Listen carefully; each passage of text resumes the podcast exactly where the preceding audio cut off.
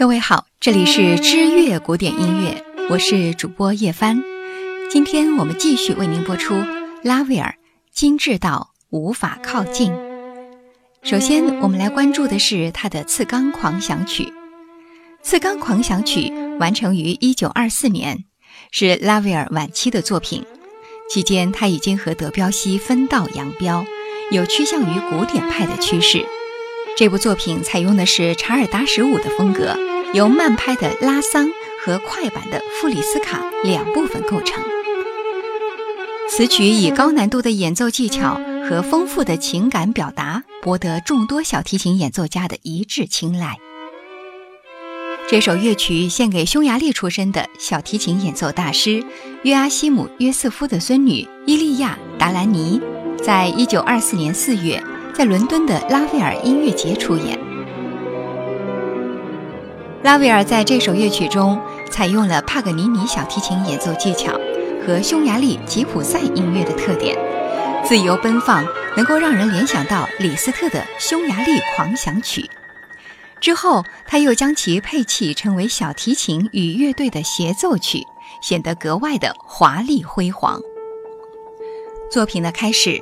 小提琴奏出相当长的华彩片段，运用吉普赛音乐特有的增二度音阶，自由的节奏，快速的双音映成，晶莹的泛音，使得音乐色彩绚丽，性格豪放。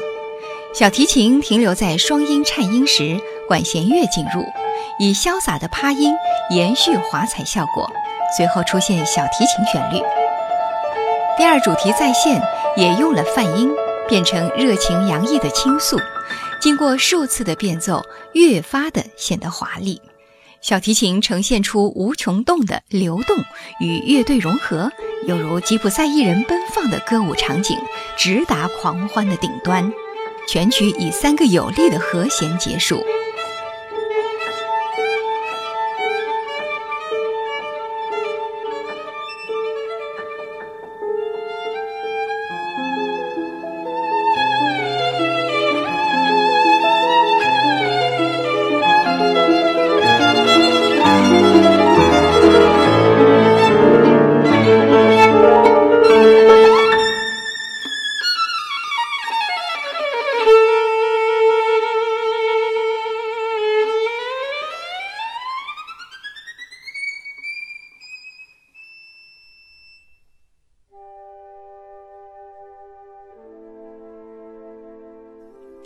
我们再来听一听《鹅妈妈组曲》。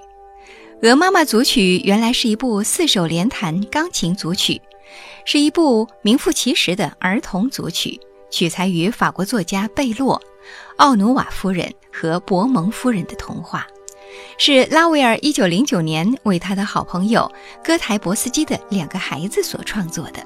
这部作品在1910年4月在巴黎国民音乐协会的音乐会上首演。担任钢琴四手联弹的是六岁的维尔热尔和十岁的拉米。《鹅妈妈组曲》作为一部地道的儿童组曲，似乎只差作曲家本人不是儿童了。但是拉威尔却说，写这部组曲目的就是要唤醒童年时代的诗意，所以说手法必须单纯，必须要摒弃一切表面的效果。可见作曲家也是揣着一颗童心来创作的。一九一一年，劳威尔把《鹅妈妈》改编为管弦乐组曲，又加上了两个乐章，改变了乐章的次序，并且用间奏曲贯穿起来，成为舞剧音乐。舞剧《鹅妈妈》由让娜编舞，一九一二年一月首演于巴黎。故事以睡美人为蓝本，纺车之舞一场。公主在花园里跳舞，她的保姆坐在纺车旁边，公主跌倒在纺车上。当他着了睡魔，沉睡在卧榻上时，群臣们围着他跳起了林中睡美人的帕凡舞。接着是一系列的梦境，在缓慢的小型圆舞曲伴奏下，开始了美女与野兽的对话。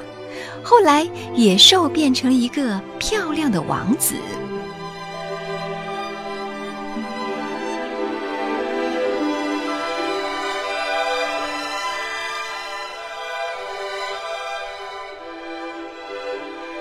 鹅妈妈舞剧在英国、美国演出的时候，常常会删掉拉威尔为舞剧音乐增写的两个乐章和间奏曲，完全按照鹅妈妈组曲五个乐章的布局。帕凡舞、魔猿、小拇指、睡公主、美女和野兽，演的是一个小女孩梦中的奇遇。每一个乐章都是以小女孩为主角儿。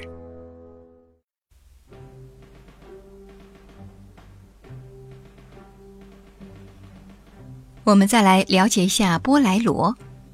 一九二八年，西班牙芭蕾舞女演员伊达·鲁宾斯坦邀请拉威尔为她写一部舞曲音乐。最初，拉威尔的构想是用一首西班牙舞曲进行改编，可是因为版权问题，他只好放弃了初衷，重新进行全新的创作。拉威尔经过严密的计算，从心理学的角度出发。考察过听众喜爱的程度之后，独创了一种全新的音乐形式。拉威尔的创作构思是，全曲是一个巨大的渐强，开始由小鼓和中提琴、大提琴的拨弦来表现波莱罗的节奏，铃鼓自始至终打着相同的节奏，持续四个小节之后，出现舒展明亮的、具有浓郁西班牙风格的第一主题。这个主题先是由长笛在低音区轻轻奏出，期间经过单簧管反复之后，由大管奏出第二主题。第二主题是第一主题的答句，被作者称为很西班牙的阿拉伯风格。两个主题在调式、色彩上形成鲜明的对比，连续反复八次。旋律、节奏和速度始终保持不变，在第三次反复时加入了平行大三和弦，形成平行声部，产生了多调式的色彩。在主题不断的反复中，力度从弱到强，不同乐器的应用和色彩纷纷展现得淋漓尽致，情绪也越来越强烈。临近尾声。旋律突然转入 E 大调，又迅速转回 C 大调，在不协和音响和强烈的节奏中，以变革的方式结束全曲。波莱罗是二十世纪法国最有代表性的管弦乐作品之一。舞剧《波莱罗》由尼金斯卡编舞，一九二八年十一月二十二日首演于巴黎。场景是在一家烟雾弥漫的西班牙旅馆里，一名吉普赛女郎在舞台上跳舞，观众围着她喝彩。随着她跳得越来越火热，观众们也越来越疯狂。最后，众人把她高高的举到头顶。